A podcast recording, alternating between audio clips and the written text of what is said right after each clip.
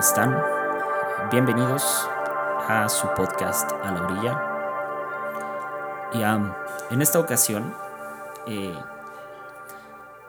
primero que nada, quiero agradecerles a todos por escuchar, por estar pendientes, por ah, dejarme entrar en, en sus vidas de alguna manera, especialmente eh, por cada reproducción, cada episodio escuchado, cada feedback, por todo. Gracias, de verdad. Y digo esto porque este podcast eh, termina con eh, este episodio, termina una temporada de este podcast, pero en especial termina un proyecto que en sus orígenes no nació necesariamente de la forma más correcta posible. Eh, a la orilla nace en medio de una herida fuerte eh, y honestamente lo puede notar en algunos de los episodios. Ah, y esta herida que fue causada eh, con el tiempo y hace tiempo,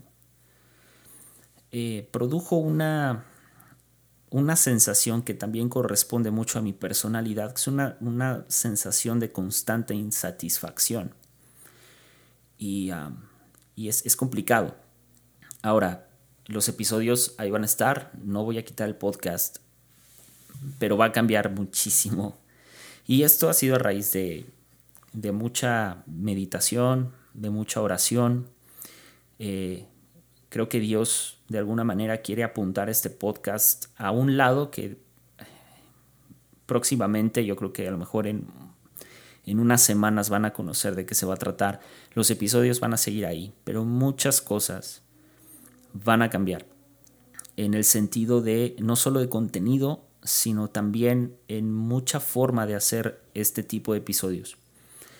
Ah, todo esto es gracias a eh, cierto estudio que estoy teniendo en este momento, algunos libros que estoy leyendo. Y, y me ha sido muy útil, me ha sido, me ha sido muy útil este tiempo en donde no he publicado nada, seguimos con el podcast a la perorata, eso también ha estado genial, pero hoy quiero hablarte precisamente para cerrar esta temporada eh, sobre dos conceptos eh, que vienen del griego, pero eh, tiene mucho que ver con, la historia de cada uno de nosotros. Y esta es la razón por la que, como ya viste, titulé este episodio Topos y Kairos.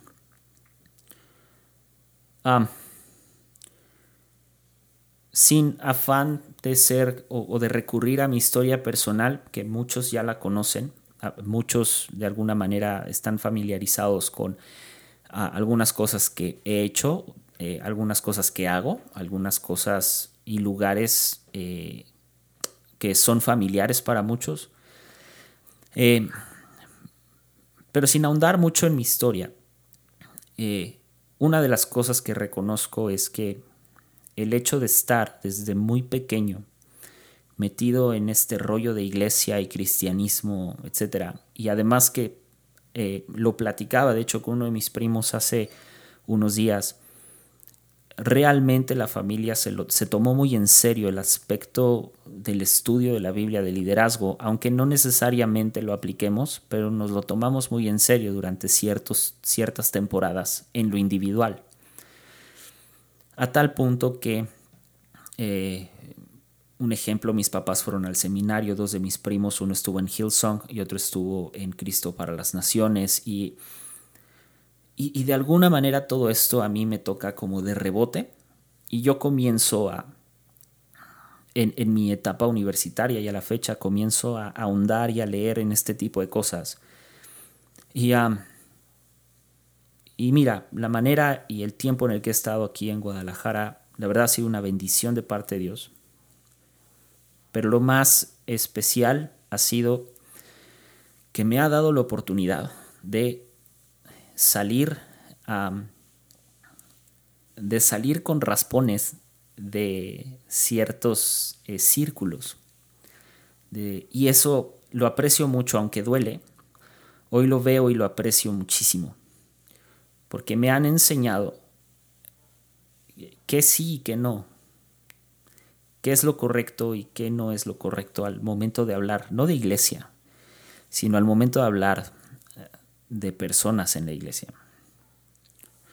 Ah, mira, inevitablemente nuestra historia forma parte esencial de lo que Dios quiere hacer en nosotros. No está sujeto nada más a nuestro libre albedrío, sino que el libre albedrío de otros se sujeta o de alguna manera se liga al nuestro. Yo he puesto mucho este ejemplo. Ah, si alguien toma la decisión de manejar en estado de ebriedad y mata a una persona, el libre albedrío de aquel que decidió manejar en estado de ebriedad se liga a un homicidio imprudencial de la persona que no tenía pensado ni deseos ese día de morir. Nuestro libre albedrío provoca una reacción en cadena y en nuestras vidas el libre albedrío de otros hace lo mismo.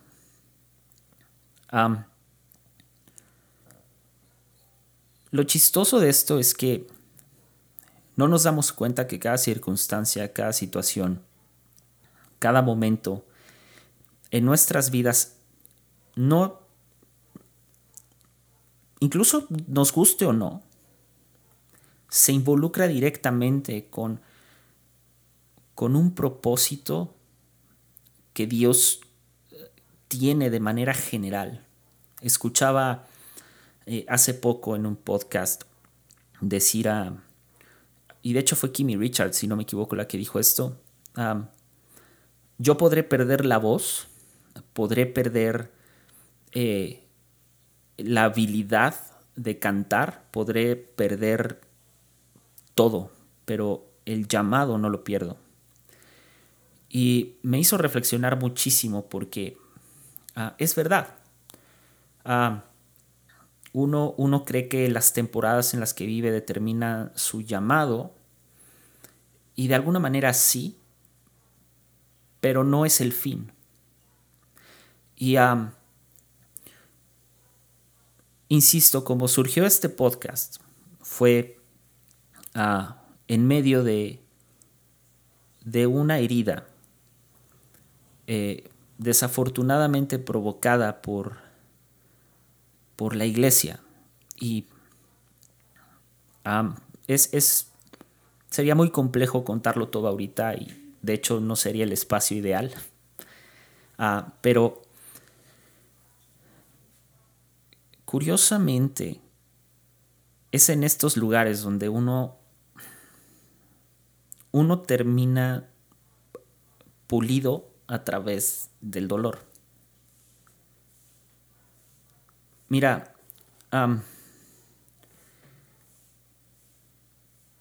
un lugar al que tú vas no simplemente es un lugar. No es nada más una locación marcada en el, Google Maps eh, o, en, un, o en un mapa topográfico. El trabajo de cada uno de nosotros está determinado por cierta, ciertos lugares geográficos en el mapa, pero estos lugares tienen una razón de ser. Todo, todo el trabajo que, tú y yo hacemos, lo hacemos en, en un espacio determinado, en un espacio geográfico, aéreo, perfectamente determinado con coordenadas, con latitudes, longitudes. Y, y no entendemos que mucho del trabajo de el llamado que tenemos de traer el reino de Dios a la tierra es ahí. Es un trabajo de campo, es un trabajo en un espacio geográfico determinado. Ah, me, me, Hay una, hay una frase eh, cristiana que es eh, cuando decimos Dios está en este lugar. Y, y son de estas frases que sabes que Dios está en este lugar, pero a la vez es como, ¿sí estará? Y el problema es que queremos ver a Dios en un lugar sin nosotros conocer el lugar. Y por otro lado, además de eh, el, topos, que es el lugar geográfico, está el, el kairos, es decir, el tiempo. Se nos enseña que el tiempo se mide en, en de dos maneras, cronos, kairos. Cronos, el tiempo humano, o el tiempo con el que la humanidad vive, y kairos es el tiempo de Dios. Pero el tiempo no es, no es el momento en el que estás escuchando esto o el momento en el que estoy grabando esto. No es una, una cuestión eh, de, tan tangible como calendarios y números y, las manecillas del reloj andando y, todo cronometrado. Es, es, algo diferente. No es... Ah. Es, es esto que los griegos llamaban kairos, que es, en otras palabras, cuando la, la Biblia habla de hay tiempo para todo, tiempo de nacer, tiempo de morir. Es, es estar presente en la presencia. Ese es el kairos, estar presente en la presencia. Y, el problema de estar presente en la presencia es que no, no tienes control de esto. No tenemos control de lo que sucede cuando estamos verdaderamente presentes en un lugar. Para, tal vez para ti, tu, tu kairos a lo mejor sea un tiempo de emprender, a lo mejor para otros va a ser un tiempo de callar, a lo mejor para otros va a ser eh, un tiempo de nacer, o de renacer. Para otros va a ser un tiempo de sembrar y a lo mejor para otros va a ser un tiempo de cosechar. Y este es uno de mis más grandes problemas cuando se habla proféticamente de este es el año de la siembra o este es el año de la cosecha o este es el año de X cosa, porque no funciona igual para todos.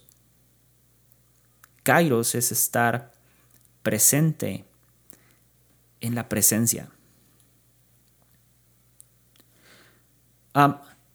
curiosamente, en estos lugares, en, esta topografía y geografía donde nos desenvolvemos, es donde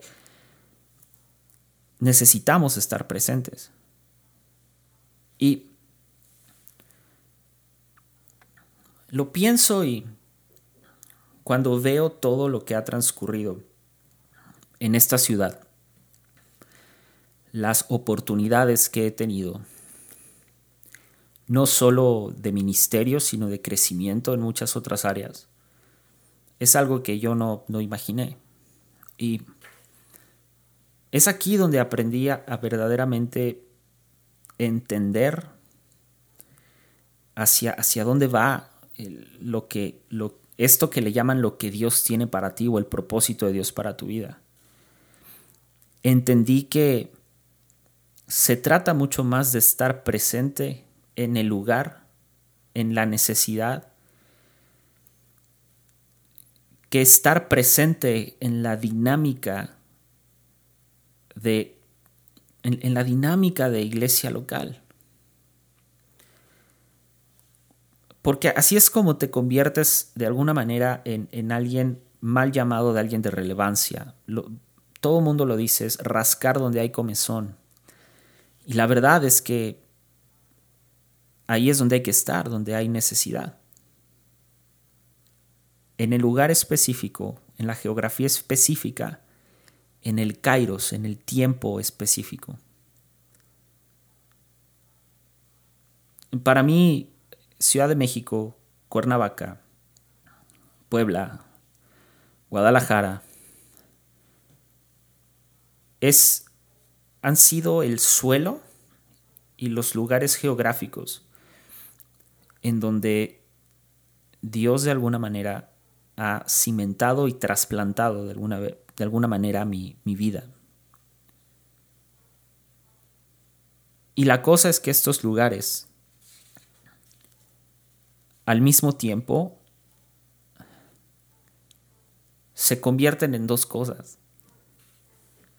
Se convierten en, en historias y lo que la Biblia llamaría en, en lugares santos. Dios le dice a Moisés, quítate las sandalias porque estás pisando un lugar santo, estás pisando tierra santa. Y, y sabes que esa tierra santa, ese lugar santo, no son las cuatro paredes del edificio a donde asistes eh, para reunirte con tus hermanos en Cristo y, y poder compartir experiencias de fe y animarnos unos a otros. No, no es necesariamente ahí.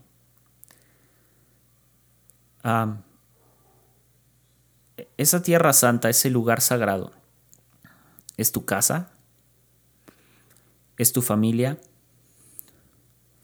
son tus amigos los que necesitan también pisar esa tierra. Tal vez, incluso tú para ellos eres, eres tierra santa, un lugar donde ellos pueden encontrar refugio, donde pueden encontrar paz, donde pueden encontrar a Dios, donde ellos pueden contar su historia sin ser juzgados y donde tú puedes contar tu historia para animarles e incluso para en algún momento ah, que ellos conozcan a Jesús y sean salvos. yo recuerdo mucho mi,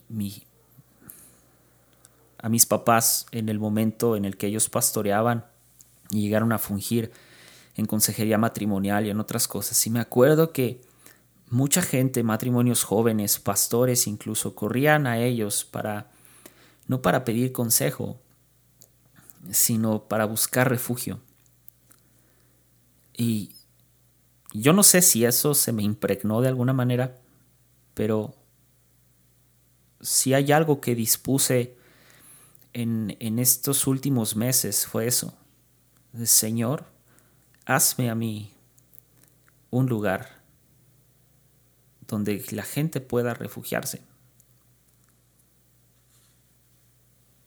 Un lugar donde donde historias de recuperación, historias de sanidad, donde fluya la fe, donde la fe pueda ser restaurada tal vez, y donde la esperanza pueda revivir. Un lugar donde la enfermedad pueda ser curada con la medicina un lugar de hospitalidad y de sanidad. Esa es la misión. Ser suelos sagrados, tierra santa. Imagínate en el momento en el que tu vida puede ser de tanto impacto que puedas sanar la visión de alguien, la visión de su futuro, la visión de, de un mejor lugar de donde están. Imagínate que tú puedas ser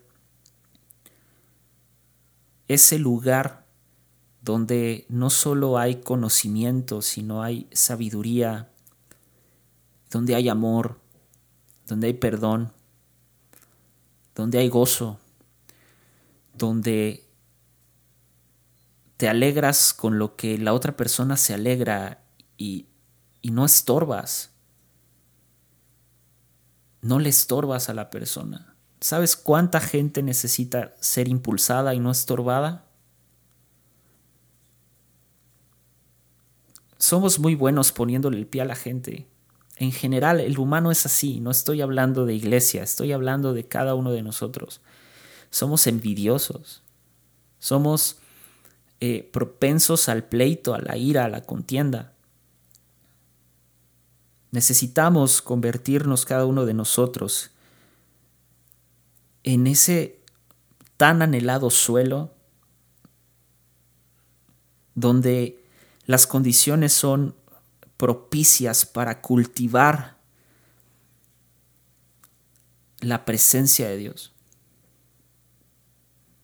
Sabes, a mí me encanta uno de mis nombres favoritos, de, de, estos nombres que tienen peso y con los cuales se describe a Jesús y a Dios, es Emanuel, Dios con nosotros.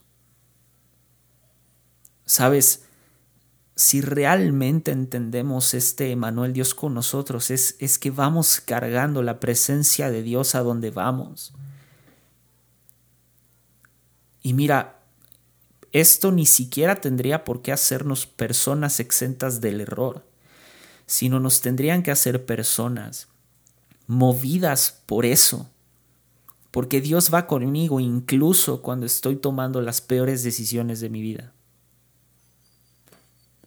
Porque Dios está ahí conmigo cuando a lo mejor me enojé con mis padres o me enojé con mi hermano o me enojé con mi, mi novia, mi novio, mi esposo, mi esposa. Dios ahí está. Que seamos lugares donde cultivemos, a donde vayamos la presencia de Dios. Lugares donde el centro sea también la oración, la meditación, la reflexión, el entendimiento, lugares donde podamos tener las conversaciones tal vez incómodas,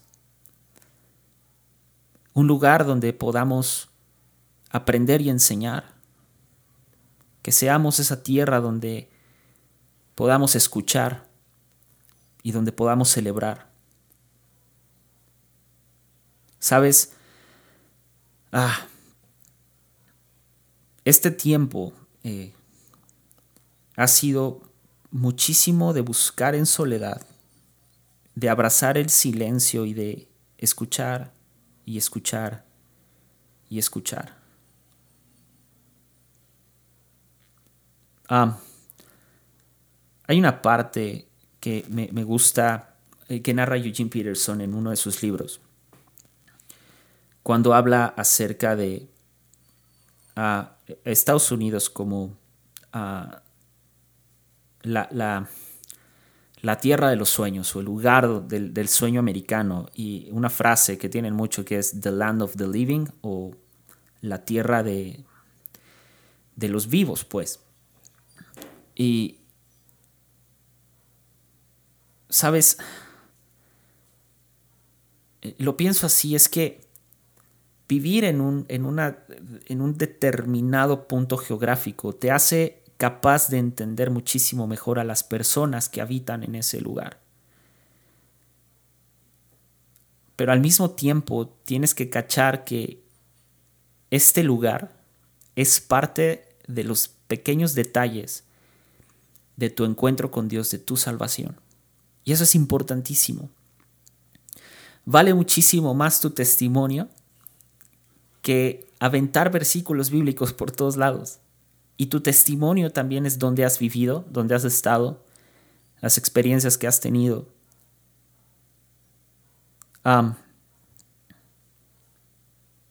Sabes, es tierra, es piedra, es pasto, es latitud, longitud, montañas, lagos, ciudades, pueblos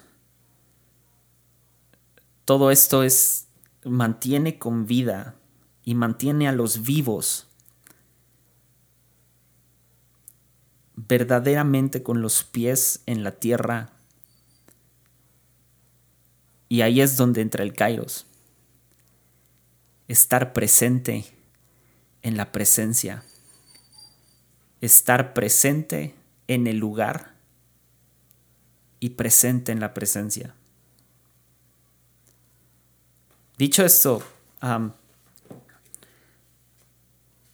hay algo muy fuerte acerca de, de los ambientes en los que a veces nos desenvolvemos, porque también tendemos a desenvolvernos en ambientes precisamente cuadrados y perfectamente diseñados por, por la cultura en la que nos desenvolvemos. Y, y estamos constantemente rodeados de todas estas cosas espirituales, de, de la iglesia local y de liderazgo y de todo esto que se trata la iglesia. Y no está mal, pero el problema es que cuando vivimos rodeados de eso, nos zafamos del tiempo y, del, y de la geografía en donde nos, nos desenvolvemos, donde el mundo real ocurre. Y no sé qué teólogo dijo esto, pero dijo así, madurez, madurez espiritual es tener la Biblia en una mano y tener el periódico en la otra. Y yo lo pondría así, madurez espiritual es, sí, tener la Biblia en la mano, tener periódico en la mano, para entender lo que sucede en el mundo en donde estoy plantado.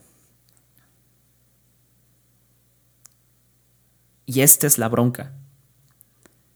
Esta es la bronca. Porque de pronto no se nos olvida que nuestra historia de vida, nuestra historia como ministros de Dios, está totalmente y 100% arraigada en una topografía específica, en un tiempo específico, topos y kairos. ¿Por qué no entonces comenzamos a convertirnos verdaderamente en ese topos y en ese kairos que es tan necesario para tanto dolor en, en estos tiempos? Y no me estoy refiriendo a la iglesia local. Eres tú. Tú que me estás escuchando que a lo mejor solamente tocas el piano en tu iglesia o acomodas las sillas o lavas los baños. Que tú y yo nos convertamos, nos convirtamos, perdón, en el topos y en el kairos.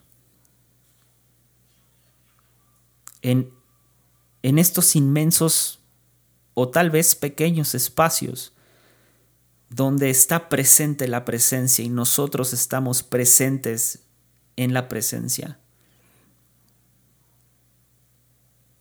Y esta conversación podría ser más larga, pero yo me quedo con, con esto. Yo no sé si te has preguntado a veces cómo llegué aquí. ¿Cómo es que estoy en donde estoy?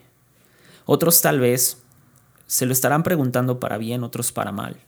Otros han de preguntarse, ¿por qué estoy donde estoy? Yo podría estar mejor, podría estar en otras circunstancias, o al revés. ¿Por qué estoy donde estoy? Me va muy bien, no me lo merezco tal vez. Y cualquiera de las dos circunstancias en las que estés tienes que entender me gustaría que, que lo llevaras y lo, lo meditaras en tu corazón.